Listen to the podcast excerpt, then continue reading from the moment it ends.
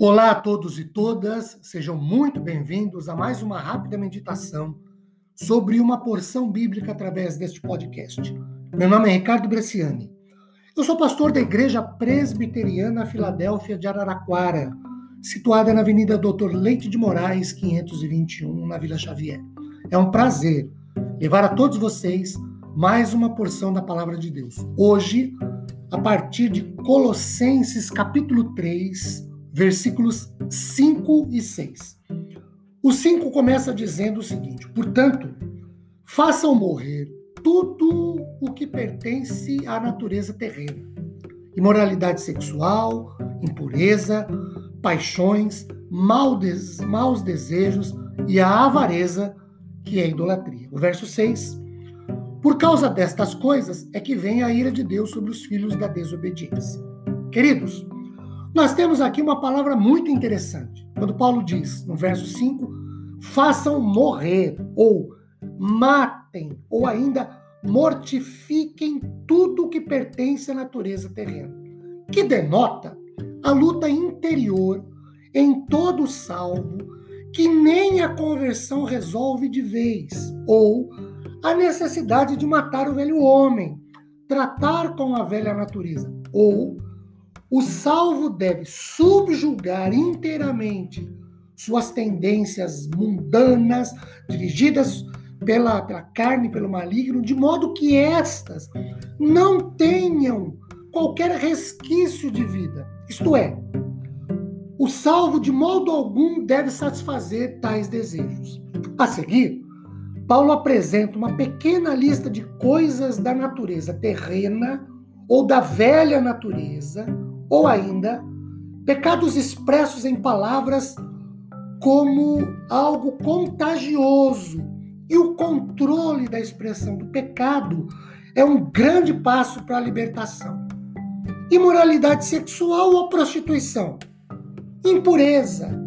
Que o Warren, em seu comentário, fala que a impureza aqui pode ser definida como a impudícia concupiscente relacionada à luxúria e à vida libertina. Paulo fala de paixões, o mesmo que paixão depravada, afeição desordenada, paixão lasciva, e descreve o estado mental que estimula a impureza sexual. Quem nutre esse tipo de apetite sempre encontra oportunidade de, de satisfazê-lo.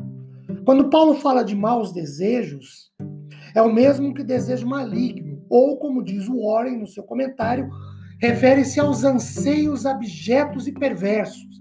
E aí fica claro que os desejos e apetites conduzem às ações. A fim de purificar os atos, é preciso antes purificar a mente e o coração. A maldade aqui, de novo citando o Warren, é uma disposição maligna para, um, para com uma pessoa. Quem age com maldade contra alguém porque se entristece com o seu sucesso, por exemplo, e se alegra com as suas dificuldades. A maldade é uma atitude pecaminosa, porque visa o prejuízo, a ruína, a desgraça do outro.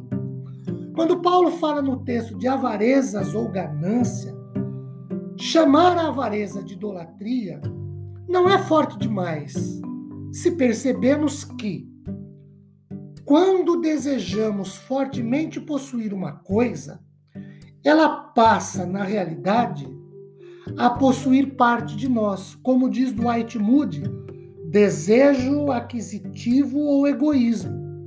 Talvez o moderno e materialista cristianismo precise muito de um voto de nada possuir e de uma oração para a libertação das coisas e da ambição. Sobre a avareza, que é a idolatria, outra vez citando o Warren, ele diz que é o pecado de sempre querer mais, sejam coisas ou prazeres. A pessoa ávara nunca se contenta com o que tem e normalmente inveja o que os outros têm. Trata-se de uma forma de idolatria, porque a avareza coloca as coisas no lugar que deveria ser de Deus. E aí, depois disso tudo, a sentença divina no verso 6. Por causa dessas coisas, vem a ira de Deus sobre os filhos da desobediência. Isso porque a ira frequentemente é associada com indignação quando ocasionalmente atribuídas a Deus.